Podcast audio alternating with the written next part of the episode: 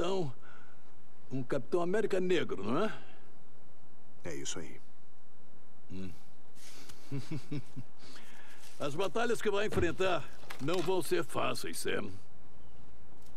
Eu posso falhar. Eu posso até morrer. Mas nós construímos esse país.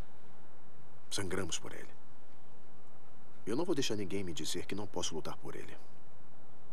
Não depois do que todo mundo passou antes de mim. Na mattina mi sono alzato.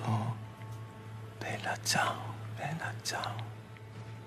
Você está prestes a vivenciar a maior experiência de viagem pelo universo geek de que já se ouviu falar. Eu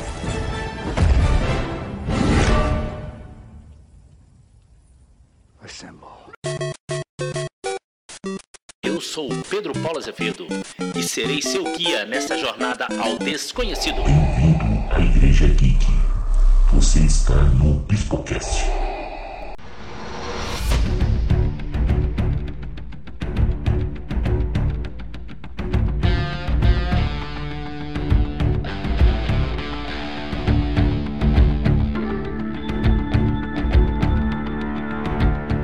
E iniciamos mais esse episódio do Bispocast com esta bela fala do novo Capitão América, extraída da série da Marvel disponível no Disney Plus. Ela nos reporta a muitas lutas por direitos de igualdade pelo mundo todo. Isso me faz lembrar que quando comecei a desenvolver o jogo de tabuleiro Quilombos e a me debruçar na história, pude perceber, assim como na fala do novo Capitão América, o quanto os negros contribuíram com o estabelecimento de nossa nação, do Brasil, mesmo que de forma escravista. Mas construíram essa nação e não são respeitados e considerados como deviam, pelo menos que fossem como iguais a todos os demais. Uma das questões que sempre levanto e discuto é do reconhecimento pelas ações, profissões, contribuições sociais e tantas outras que sempre vem atrelada de ah, é aquele neguinho, é aquele escurinho, é aquele pretinho. E nunca o reconhecimento vem único e exclusivamente pelo potencial intelectual, social ou seja lá qual ele for da pessoa envolvida. Para exemplificar melhor essa situação, gosto de usar a forma com que citamos alguns atores. Falamos de Leonardo DiCaprio, o ator do Titanic. Morgan Freeman, o ator negro. Essa questão também é traga de uma forma brilhante nesta série. Vamos ouvir esse trecho. Ih, é o Falcão Negro! É, É só Falcão, garoto. Não, não. Meu pai disse que é o Falcão Negro. É porque eu sou negro e sou o Falcão? Ah, sei lá, acho que é. Então você é o quê? O, o garoto negro? Peguei ele, né? Hum, tanto faz. Hum, tanto faz. Muitas questões foram levantadas e, por que não dizer, discutidas nessa série.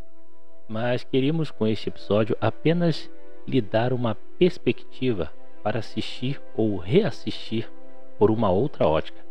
E como arcabouço para nossa reflexão e compreensão de que a série, que inicialmente assistiríamos para acompanhar a narrativa de construção ou, por que não dizer, de aceitação de um novo Capitão América, coloca essa questão em segundo plano e traz uma narrativa de desigualdade, discriminação, preconceito e injustiças.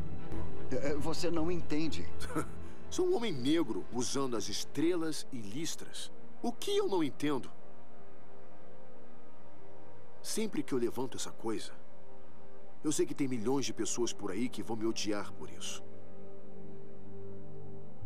Até agora, aqui, eu sinto os olhares, o julgamento. E não tem nada que eu possa fazer para mudar. Mas ainda tô aqui.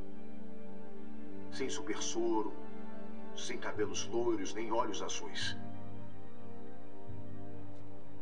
O único poder que eu tenho é que eu acredito que podemos fazer melhor.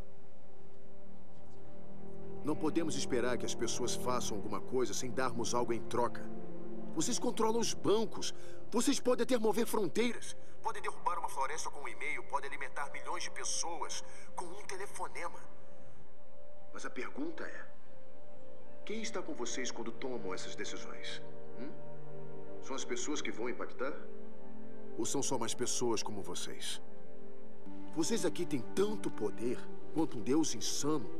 A pergunta que devem se fazer é: como vocês vão usá-lo?